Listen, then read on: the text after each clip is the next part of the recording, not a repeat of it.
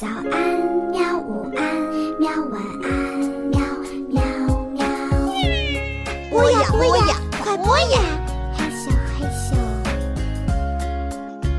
更多精彩内容，请关注博雅小学堂微信公众号。时光探险三六五，博雅小学堂制作播出。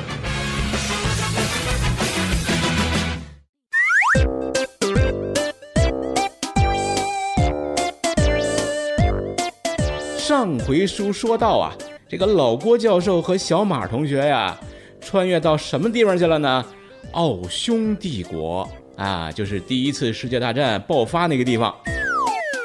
再一次被机器人坑了的俩人啊，决定先去军队食堂填饱肚子再说。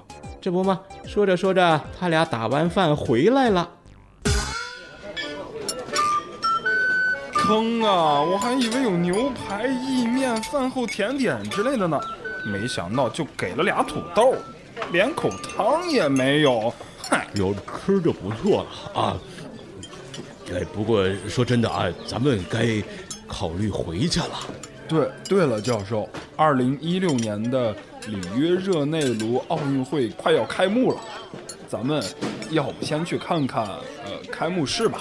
啊，呃，开幕式啊，有有点远哈、呃，不不管怎么样啊，这先溜回飞船再说吧。教授和小马偷偷溜出军营，踏上了飞船。可没曾想，刚一进去，那令人讨厌的机器人又开始叫唤了。警告！警告！能量不足，现存能量预计可完成两次时空旅行，请合理规划路线。合理规划路线。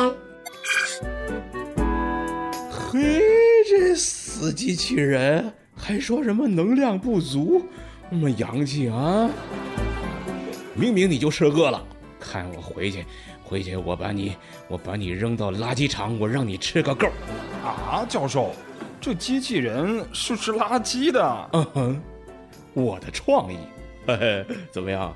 他最喜欢吃，真的就是塑料瓶子，啊、就是收集起来还太麻烦了。哇，教授看不出来呀、您这飞船不光能旅行，还节能环保，六六六，太六了！那是不过话说回来，咱既然出来了，干脆就去里约热内卢看一次奥运会吧。呃啊，当然可以啊，可是这会儿这奥运会还没开幕呢，去了你也白去嘛。不如，呃，哎，我带你去上海。今天呢，是中国历史上第一位奥林匹克运动员出征的日子，咱们呢给他加油去吧。好，走走走，正好去了还能吃点中国饭。这奥匈帝国的土豆啊，快要难吃死我了。出发，目的地中国上海，时间一九三二年七月三十日。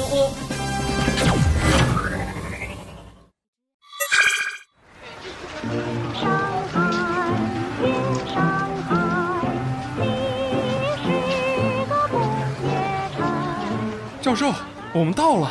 外面这么多人，少说有几千号人吧？这是哪儿啊？这儿啊，这是当时的上海码头。你看这么多人呐、那都是来给刘长春送行的。刘长春，那他是干什么呢？他呀是第一个代表中国去参加奥运会的人啊。这一次呢，他要参加的是，呃，一九三二年洛杉矶奥运会的一百米还有两百米的短跑比赛。哎，小马啊，别看这会儿这么多人来送他，他差点就走不了了。啊，怎么回事啊？快讲讲，快讲讲，别卖关子了。这不，这会儿这个呃，忙于内战那国民党政府啊，他说资金短缺，没钱呢，他就不打算派人参赛了。没办法啊，这个刘长春呢，就只能自掏腰包参加比赛。可他一个穷苦老百姓，哪儿有钱让他远赴美国参赛呀？好在后来啊，张学良将军呐、资助了他一千六百美金，他才能顺利的代表中国去参赛。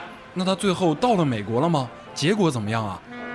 在这个海上啊，他颠簸了二十多天，最后呢，和他的教练终于是在开幕式的前一天到了洛杉矶了。